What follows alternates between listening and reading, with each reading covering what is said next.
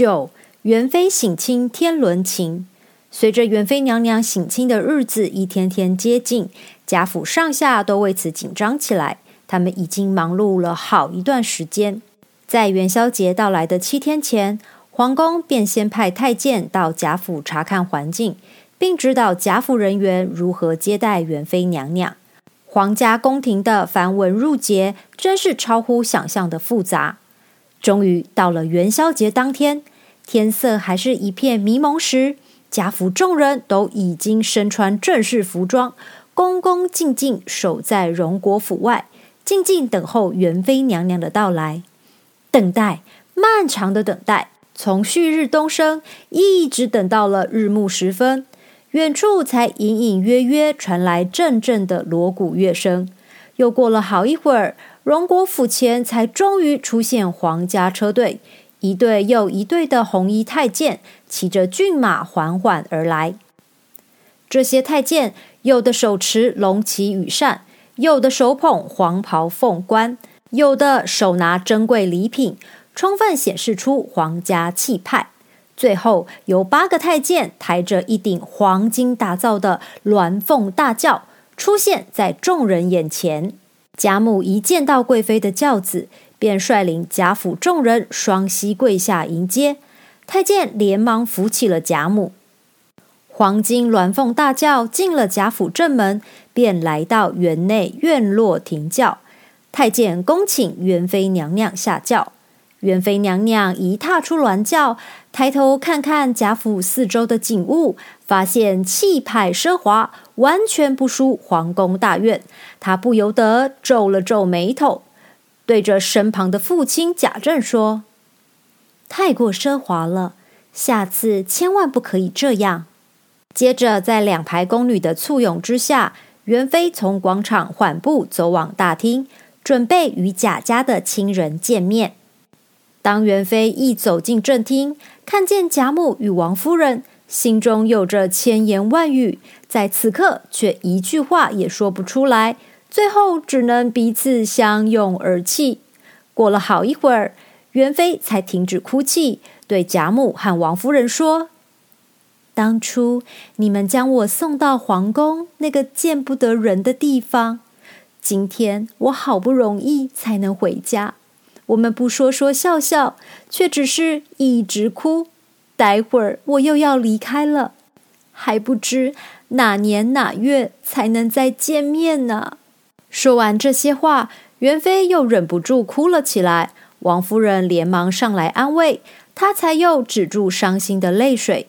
接着，元妃转身看着父亲贾政，满脸哀伤地说：“平民百姓虽然生活平淡，却能够享受天伦之乐；我们贾家享尽富贵荣华，却必须骨肉分离呀。”贾政听了之后，却只是恭恭敬敬的说：“请贵妃娘娘一定要保重身体，好好服侍皇帝，才是天下百姓之福。”贾政话锋一转，对元妃说：“园中所有的匾额都是由宝玉所题用的，请娘娘一一过目。”元妃一听，便四处张望，问众人。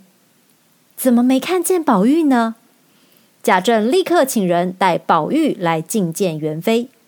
当元妃看到气宇轩昂的宝玉出现在眼前，而且知道园中匾额上的华美文字都是出自于宝玉之手，脸上不禁露出欣慰的表情。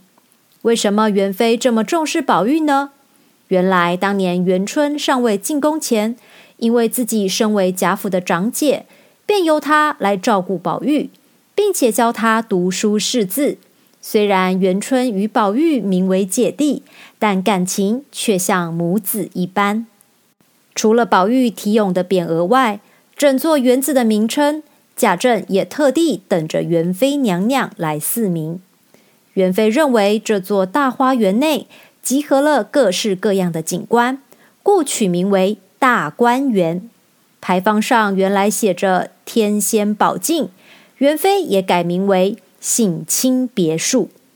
元妃逛过整个偌大的花园，并且在园中用餐听戏后，忽然听见太监高呼一声：“元妃娘娘，时辰已到，请您起驾回宫。”元妃听到深深的催促，眼泪又夺眶而出，心想：时间怎么过得这么快？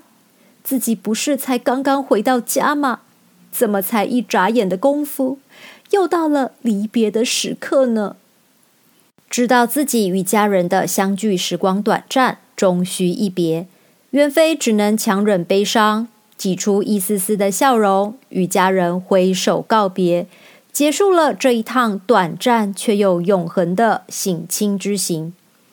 经历了三个多时辰的元妃省亲后，贾府众人全都累垮了。奴仆们还收拾了两三天的时间，才将贾府全部恢复原状。过了几天，元妃娘娘从宫中传来消息，希望大观园不要闲置在那里，可以让宝玉以及贾府众姐妹入住。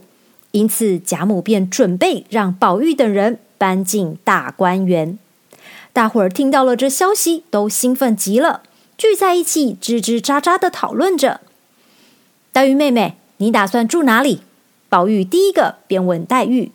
黛玉低头想了想，回答：“我最喜欢潇湘馆，因为那里种了许多凤尾森森的潇湘竹，看起来十分幽静。”嗯，黛玉妹妹和我想的一样，我也觉得你最适合住在潇湘馆。宝玉拍手笑着说：“宝玉哥哥，那你想住在哪儿呢？”黛玉问。宝玉毫不犹豫的对黛玉说：“我就住在怡红院好了。我喜欢怡红院外围翠绿的芭蕉树及艳红的海棠花。更重要的是，怡红院离你住的潇湘馆最近呀。”黛玉一听完宝玉说的话，不由得低下头，脸庞露出浅浅笑意。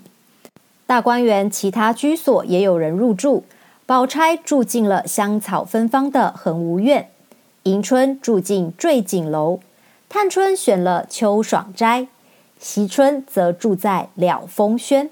贾府的众姐妹通通搬进大观园，春去秋来。日子就这样一天一天过去。